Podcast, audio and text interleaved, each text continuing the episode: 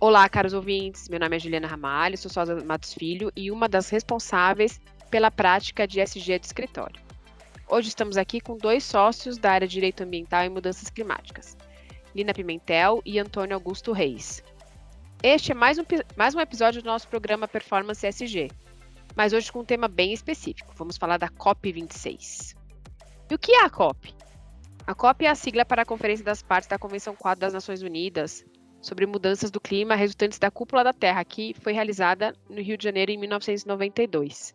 Ocorre anualmente para discutir as mudanças climáticas e como os países pretendem combatê-la. Essa COP será o 26º encontro e acontecerá em Glasgow, na Escócia, com a presença de 196 signatários, e tem como principal finalidade avaliar os resultados do Acordo de Paris, firmado em 2015 na COP21. E começando aqui com as nossas perguntas, Lina, Antônio, é, por que, que a COP26 é tão importante? Juliana, obrigada pela introdução. É um prazer falar aqui com você, especialmente porque a gente acha, por praticar e atuar nesse tema de mudanças climáticas, a gente acha que alguns assuntos já estão superados, como, por exemplo, do porquê que a COP26 e o Acordo de Paris, que você acabou de mencionar, é tão importante. O Acordo de Paris, ele foi firmado em 2015 e ele já trazia um roadmap de como que a gente vai executar os objetivos de reduzir as emissões para um parâmetro seguro. No entanto, o que seria um parâmetro seguro foi mais provado recentemente na emissão de um relatório uh, em agosto agora desse ano pelo painel intergovernamental de mudanças climáticas, o IPCC, que é vinculado justamente à ONU, justamente a essa conferência e à Convenção do Clima. Ele realmente reúne todos os cientistas que estão, no momento, publicando artigos de primeira linha e que trazem conclusões importantes sobre a, a, os efeitos dos gases de efeito estufa na nossa condição prática de vida, olhando para todas as regiões, olhando para todos os continentes, olhando para cada adensamento que existe no nosso globo terrestre. E a conclusão é drástica e ela é pouco divulgada. Então, é importante que cada oportunidade que a gente tenha, como essa aqui, uh, de reforçar o, o que são esses resultados, seja realmente um momento de reflexão para cada tipo de negócio. Então, aqui a gente está no escritório de advocacia. Então, a gente tem duas funções em, fun em, em relação a essa, essas conclusões. A primeira é dizer que, como advogados, o compromisso que nos cabe, é, e a gente vem assumindo isso, é, é uma espécie de corrida para zerar as emissões. Mas não basta que um escritório de advocacia se comprometa, na nossa visão, a reduzir as emissões que são geradas pela nossa operação, que é administrativa, que é de serviços e não é tão significativa quanto outras atividades. Então, o compromisso que a gente resolveu assumir aqui no escritório é chamado Law Alliance é, é Race to Zero, é uma corrida para neutralizar as emissões, não só da nossa operação, mas para a gente formar advogados na área de mudanças climáticas aqui na nossa, na nossa atividade, para a gente preparar minutas de contratos que tragam benefícios para a transição energética e que a gente possa mapear o quanto que a gente está fazendo disso. E, e, tudo isso é parte de um grande movimento que vai justamente é, convergir em medidas globais de redução de emissões, porque o limite que a gente vislumbrava de aumento de 1,5 graus centígrados até 2050, ele provavelmente vai ser alcançado em 2040. E a partir daí, a gente não tem mais segurança, a partir desse painel de cientistas e relatórios conclusivos, de que uh, a gente não vai ter, uh, não vai conviver com eventos drásticos, com eventos extremos, que vão realmente colocar populações em vulnerabilidade é, ainda mais do que a gente já vive hoje em termos de desigualdade. Então, é importante que a gente aproveite essa oportunidade da COP26 para tentar alcançar compromissos convergentes, globais e sérios que deem conta dessa conclusão do relatório de agosto, de que ou a gente muda a condição uh, de operações e de atividades de negócios e serviços, ou a gente vai estar tá concorrendo com um risco que uh, pode ficar fora do controle. Lina, muito obrigada. Acho que suas considerações foram fundamentais para a nossa audiência começar a entender de fato por que a COP26 é tão importante. Tem uma outra pergunta aqui para vocês. O que se espera como resultado da COP26? Será que a gente chega de fato a soluções efetivas nessa discussão? Oi, Juliana, tudo bem? Aqui é o Antônio Augusto Reis, também sou sócio aqui da Prática Ambiental de Mudanças Climáticas. É um prazer estar participando com vocês aqui nesse podcast. É, o assunto é, é, é super relevante, Juliana. Sim, a expectativa é muito alta, né? Eu acho que diante do cenário é, que a ciência nos trouxe, né? A Lina adiantou aí o relatório do IPCC, hoje não se tem dúvida com relação é, ao, ao, fenômeno das mudanças climáticas, os efeitos irreversíveis. Então, a gente está vivendo um, um, momento em que as soluções concretas são é, fundamentais. E nesse contexto tem havido um movimento global muito muito concreto no sentido de fazer com que a COP, que já precisou ser adiada do ano passado, a gente, né, no, no contexto de pandemia, é, ela seja realmente efetiva. Né? A gente vai ter a COP num momento em que a Europa avançou bastante na regulação climática, ambiental e ESG de uma maneira geral. A gente está vivendo um momento também, os Estados Unidos voltaram à mesa das negociações climáticas, o que é, coloca uma pressão bastante grande nos demais países desenvolvidos. Os Estados Unidos, inclusive, anunciaram aí metas bastante ambiciosas já no, no governo Biden aqui de redução entre 50% e 52% até o fim da década. É, e, e, a gente vive todo um contexto global de fortalecimento do movimento de integração ESG. Então, por todo esse contexto, se espera, sim, é, resultados concretos. Né? E dentro desses resultados, o que, que a gente pode destacar em relação é, aos pontos que vão estar sob discussão? O primeiro deles me parece que é a regulamentação dos mecanismos de mercado de carbono que estão sendo discutidos no âmbito do Acordo de Paris, o famoso artigo 6 é, que tem lá a hipótese de uh, é, transações entre países e também de um, um, mecanismo, enfim, que a gente vai até falar um pouco mais, é, que envolve uh, uh, entidades públicas e também privadas uh, no que se refere a, ao mercado de carbono, que é o artigo 6.4, com o mecanismo de desenvolvimento sustentável, como ele vem sendo chamado. Para além disso, há uma discussão grande sobre a necessidade de se definir concretamente metodologias é, que permitam monitorar e acompanhar a transparência das metas nacionais de cada país. Bom, a, além, além de definir e regulamentar como vão operar os mercados de carbono é, no âmbito internacional, entre países e entre países e, e empresas, é, se tem também uma expectativa alta de que sejam definidas metodologias que permitam é, monitorar é, e quantificar adequadamente é, as metas atingidas por cada um dos países. Aqui, fazendo uma ressalva para explicar, diferentemente do protocolo de Kyoto, que vigorou até 2020, em que os países desenvolvidos possuíam lá metas específicas de redução e os países em desenvolvimento poderiam participar dos projetos, mas sem metas específicas, na lógica do Acordo de Paris, todos os países desenvolvidos ou em desenvolvimento têm é, a necessidade de apresentar uh, metas específicas de redução no âmbito de cada um dos seus, uh, dos seus estados. Então, uh, parte do que se espera é que se consiga definir aqui uma metodologia é, é, uniforme para que se possa é, avaliar a integridade do alcance dessas metas. Então, é, na medida em que cada país vai livremente, livremente já apresentou suas metas e elas inclusive foram revisadas agora em 2020 e devem ser revisadas a cada cinco anos, é importante que se possa acompanhar de maneira muito transparente a integridade dessas metas. É, Para além disso, gente, eu acho que tem uma expectativa também é, sobre a discussão uh, em relação à adaptação. Né? É um objetivo, infelizmente, é, os efeitos adversos das mudanças climáticas já estão sendo sentidos, não é mais uma expectativa. Então, a adaptação ela se torna mais importante do que nunca. Né? Então, é, definir, discutir é, de que forma os países vão trabalhar pela adaptação e resiliência em relação a esses fenômenos vai ser super importante. É, inclusive, um, um, um, dos objetivos do Acordo de Paris e tema também da conferência vai ser é, os incentivos à, à, proteção e à restauração de ecossistemas. Né? Então, a importância da floresta e demais ecossistemas uh, vai ser certamente muito discutida e debatida aqui dentro do, do, do tema de adaptação.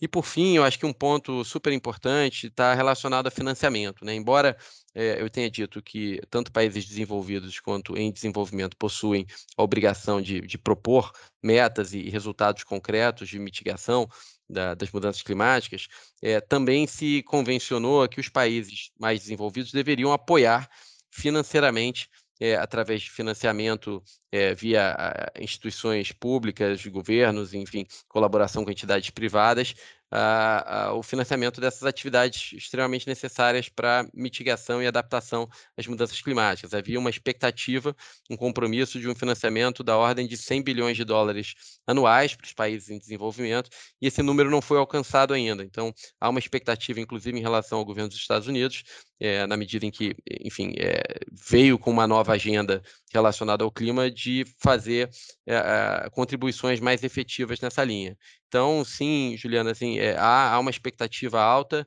de resultados concretos, resolução de, de pendências de regulamentos e avanço em relação às metas de cada um dos países. É, em complemento ao que o Antônio colocou a respeito de transparência, de metas e divulgação de informações que vão gerar compromissos para as jurisdições e, e, e países, a gente fala de transparência também para absolutamente todas as atividades que tenham relação com impacto também no clima. Então, se, se os relatórios de sustentabilidade estão ficando cada vez mais mais importantes para que aquela empresa, aquela companhia socialize as informações que implicam risco, isso é uma verdade também trazida pelo setor financeiro. As instituições financeiras, os, as entidades de previdência, os, os investidores institucionais também estão exigindo que os investimentos sejam aplicados com observância aos riscos climáticos e que essa informação conste de relatórios de divulgação. E aí as autoridades nacionais, por exemplo, brasileiras, que, que vêm regulamentando isso, saindo à frente até é, em termos de regulamentação nacional, mas em linha com regulamentações internacionais, principalmente europeias, mas também americanas e em outros países, é, são a CVM, o Banco Central, o próprio Ministério da Economia de modo geral. Então, é muito interessante ver esse movimento vindo absolutamente de todos os lados, não só ambientalistas, mas é, é, empreendedores, advogados, técnicos, cientistas e, uh, e empreendedores e membros do, de entidades financeiras. Então, acho que é importante complementar. Antônio, super obrigada aí pelas suas considerações dos resultados. Uma das primeiras coisas que você falou foi sobre o mercado de carbono na sua resposta. Será que você consegue falar um pouquinho mais para a gente sobre o mercado de carbono no mundo, no Brasil? Quais são essas expectativas? Consegue abordar um pouco mais esse assunto aqui para os nossos ouvintes? Ah, legal, Juliana. Podemos sim. É, de fato, né, um, um dos objetivos principais aqui é avançar uh, no que se refere à implementação dos mecanismos de colaboração entre os países e entre países e empresas é, que se refere aos objetivos de mitigação. Parte do que se pode fazer é a instituição de, do que a gente chama, convenciona chamar aqui, dos mercados de carbono. Né? Então, está uh, é, definido é, na lógica do Acordo de Paris, por exemplo, que uh, países poderão bilateralmente, por exemplo, colaborar para o atingimento de reduções, ou seja, fazendo investimentos de um país no outro país para se alcançar os resultados, partindo do pressuposto de que o resultado é global e aproveita a todos. Então, é, isso está previsto lá no artigo 6.2 uh, do, do Acordo de Paris, e a gente espera que haja um detalhamento maior de como é que vai se convencionar uh, essas transações envolvendo mais de um país. É, além disso, tem uma previsão é, geral lá, como eu havia indicado inicialmente, no artigo 6.4, de um mecanismo de colaboração que pode envolver entidades públicas e privadas uh, de diferentes países, é o que está se chamando aqui de mecanismo de desenvolvimento sustentável, que tem algum paralelo com o mecanismo de desenvolvimento limpo que uh, vigorou na época do protocolo de Kyoto. Né? O Brasil participou muito ativamente desse mecanismo de desenvolvimento limpo, é, vários projetos foram aprovados aqui na época, mas, de novo, o Brasil naquela época não tinha meta, então a gente atuava sempre é, só no desenvolvimento desses projetos que gerariam é, créditos de redução uh, de emissão que poderiam ser, então, aproveitados pelos países desenvolvidos. Agora, não havendo mais essa sistemática de, de países com e sem metas, a gente vai precisar entender no detalhamento como esses créditos vão poder ser gerados entre é, os Estados-membros e entidades públicas e essas entidades privadas dos, dos diferentes governos, é, dos diferentes países, perdão, uh, para que, alinhados com os governos e com as metas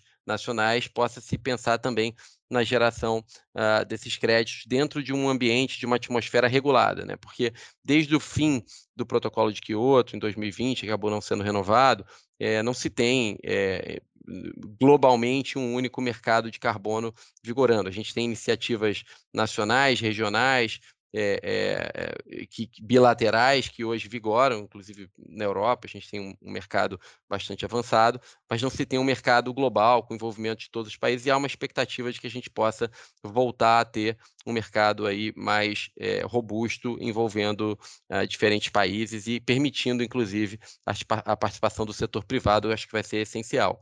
Para além disso, Juliana, acho que é legal a gente pontuar Uh, como, como as coisas estão andando aqui no Brasil, né? A gente, de novo, é, não, não, nunca existiu um mercado regulado no Brasil, no sentido de impor metas é, a, a, a, empresas brasileiras, mas o Brasil foi muito ativo na época do, do Mecanismo de Desenvolvimento Limpo, colaborando com os projetos, e tem hoje no Brasil um, um mercado é, que a gente chama de voluntário muito bem desenvolvido. Né? Então, o Brasil hoje é, tem um número relevante de projetos que estão sendo uh, validados no âmbito de certificadoras voluntárias e que geram uh, créditos de redução que vêm sendo utilizados para cumprimento de metas voluntárias. Mas há uma discussão aqui é, é, corrente no Brasil sobre a definição de um mercado regulado também de âmbito nacional. A gente tem hoje uma iniciativa do Poder Legislativo, que é o projeto de lei 528 de 2021, uh, que visa justamente instituir um mercado regulado de âmbito nacional aqui no Brasil. É, esse projeto está sendo tramitado aí em caráter de urgência, uh, inclusive a gente teve é, declarações aí do presidente da Câmara, Arthur Lira, no sentido de, é, de que teria interesse em votar esse projeto antes da COP. A gente sabe que esse prazo está praticamente impossível, a gente já está aí é, às vésperas da, da, da, conferência, mas o que pode ser também muito positivo, na medida em que é, a gente eventualmente siga com a tramitação de um projeto brasileiro, mas também consiga colher os resultados práticos e as evoluções que certamente se terá a partir da realização da COP. Então, é, há uma expectativa de que o projeto de lei no Brasil vá andar, uh, mas hoje, diante do, do, do, do timing, é, a expectativa mais concreta é de que ele não saia, não, não, ocorra essa aprovação antes da realização da, da conferência, mas que talvez esteja pronto para é, é, ser submetido à votação num, num, num, curto espaço de tempo após a conferência, mas aí com a oportunidade de rever alguns conceitos, é, tendo em vista a conveniência de, de, se ter um mercado alinhado com as iniciativas internacionais. Então, eu acho que, assim, em geral, são algumas coisas que a gente poderia pontuar assim, sobre os, a discussão de mercado, tanto internacional como, como no Brasil. Obrigada, Antônio. É, e aí, além desse tema tão importante que é o mercado de carbono, é, com certeza temos outros temas sendo super discutidos na, no radar da COP26. Lina, você consegue falar um pouquinho para a gente sobre outros temas que estão no radar da COP? Juliana, o que a, a fala do Antônio tão clara a respeito de todos os desdobramentos é, é, relacionados a mercado, relacionados a negócio, relacionados à transição energética, mais a sua pergunta me leva a dizer é que a COP ela diz respeito ao nosso modelo de vida, ao modelo de negócio, ao modelo de produtos e serviços que a gente vai ter disponível na, na nossa, nossa visão do que seria esse futuro melhor, esse futuro que prestigia as novas gerações e, e ao mesmo tempo gera receitas a partir de negócios. Então, o que vai ser tratado na, na, na convenção na Conferência do Clima extrapola a questão científica climática, porque ela passa a ser a premissa do que vai ter de influência no mundo é, em função das, das alterações climáticas. Então, a partir disso, a gente vai estar vivendo num mundo novo, onde a gente vai ter que ter cuidado com as espécies, a manutenção da biodiversidade, da diversidade de espécies. A gente vai ter que ter cuidado com uh, as pessoas e regiões em situação de vulnerabilidade e, e, isso significa que os negócios vão ter que ser pensados, assim como já estão sendo pensados, de uma maneira diferente. Então, cada tipo de empreendimento, seja ele de infraestrutura, seja extrativista, seja energético, seja de serviços em geral, seja de utilidades, vai ter que rever uh, qual que é a sua forma de operar se quiser garantir perenidade para aquela empresa. Então, a COP ela 26, ela é sobre mudanças climáticas, ela é sobre justiça social, ela é sobre biodiversidade, ela é sobre o G do ESG, que é a governança, como que tudo isso vai acontecer. como que muda a, a forma da empresa se organizar é, é, no dia a dia? Quais são os níveis de governança interna de uma empresa que deverão contemplar as questões climáticas e as questões ambientais e as questões sociais? Então, a gente começa a enxergar qualquer órgão de uma administração, de uma empresa, como órgão legítimo para inserir nas suas pautas essas questões todas que a gente começou a falar de mudanças climáticas, mas que pela complexidade da fala do Antônio em relação ao que vai mudar, o que está mudando, ao que esse, essa situação toda climática está trazendo para a gente, é, é, realmente nos leva a entender que uh, o modelo de negócio nas empresas mudou e a governança vai mudar. Então, eu dei o exemplo aqui até da nossa do nosso compromisso como escritório, mas dou o exemplo também de um movimento bem interessante, do qual a gente faz parte também, que é o Chapter Zero. Chapter Zero seria o capítulo zero de um novo olhar de administração de empresas, em que os conselheiros das empresas, no caso já em 12 países, os conselheiros não executivos né, de administração, uh, vão colocar nas suas pautas as questões de governança climática. Então, esse é um movimento bastante importante que já está acontecendo em 12 países e está uh, expandindo para o total de 20 e vai estar tá presente lá na COP de modo que uh, as instâncias de uma determinada empresa uh, consigam incorporar essas necessárias mudanças no âmbito das uh, mudanças que vão precisar acontecer com serenidade, mas com emergência, com urgência, eh, no modelo de negócios. Outro dia eu ouvi ah, de que a gente está ainda numa maratona, que ainda tem uma série de questões para serem contempladas. E eu respondi dizendo que esse relatório do IPCC é, e a COP26 estão dizendo para a gente que a gente está numa meia maratona. A gente já antecipou a expectativa de 2050, que era um limite para a gente obter uma redução de emissões, já está previsto que tem que ser 2040. Então, aquelas reduções que a gente tem ouvido aí das, das, dos compromissos para 2050 já tem que uh, ser acelerados para 2040, seguindo o lastro científico que o relatório do IPCC traz para as nossas tomadas de decisão. Então, essa meia maratona, ela realmente tem que ser definida uh, no âmbito dessa COP, e isso vai impactar absolutamente todos os negócios e todos os setores da economia, né? Ela passou a ser uma questão central e não lateral das empresas. Então, quando você pergunta é, o que mais vai ser tratado, é, na verdade, é tudo, todos os negócios e, e serviços são impactados é, a partir dessas conclusões que estão sendo sedimentadas é, num âmbito global e por meio da, da Conferência das Partes. E o próprio ser humano, né, Lina? É, é interessante que a gente parece ter algumas discussões que a gente ouve sobre a COP, é, e parece que é tão distante da gente as questões de mudanças climáticas, mas na verdade o que a gente está falando é da nossa própria vida, né? Uhum. Porque a gente vê o que está acontecendo na, com a agricultura, outro dia aquela tempestade de poeira que a gente viu no interior de São Paulo, que atingindo as pessoas, né?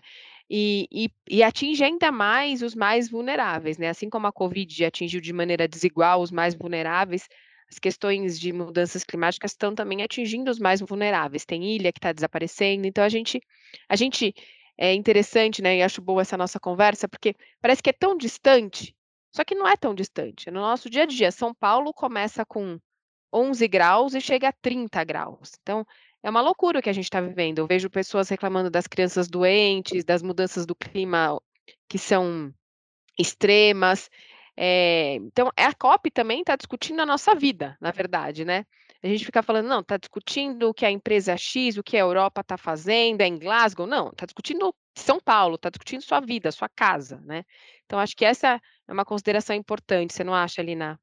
Eu acho, e aí interessante você falar isso relacionado ao indivíduo, porque a reflexão desse programa chamado Chapter Zero é também o indivíduo, o indivíduo na qualidade de influenciador como conselheiro de administração nas empresas. Porque no final do dia, as pessoas jurídicas são formadas por pessoas físicas, é óbvio, é clichê, é piegas falar isso, mas é a mais pura verdade. No final das contas, vão ser as pessoas que, conscientes desse, dessa abordagem que você colocou, é, é, que vão modificar as empresas. A gente já está vendo isso na, nas gerações uh, mais novas, é, que, que, brincam e falam que o que tem que mudar, na verdade, é, é quem está hoje operando, liderando e pensando como fazer a transição, porque as gerações uh, próximas aí uh, talvez já estejam mais garantidas em termos de racional, de mindset para dirigir os negócios. Então, vamos uh, usar dessa nossa obrigação aí de, de mudar, de influenciar, de repensar e de fazer a transição para que a gente garanta a justiça social e o respeito a essas conclusões científicas que estão influenciando a nossa nosso pensamento. Lina, super obrigada. Obrigada, Antônio. Acho que foi ótimo essa nossa discussão. Como eu falei, ela é uma primeira discussão, caros ouvintes, de uma série de iniciativas que a gente vai fazer a respeito da COP26 antes e depois da COP. Super obrigada pela audiência de vocês. Para mais notícias e análises jurídicas relevantes para o seu negócio, acesse o único nosso portal de notícias. O endereço é matosfilho.com.br barra único. Até a próxima.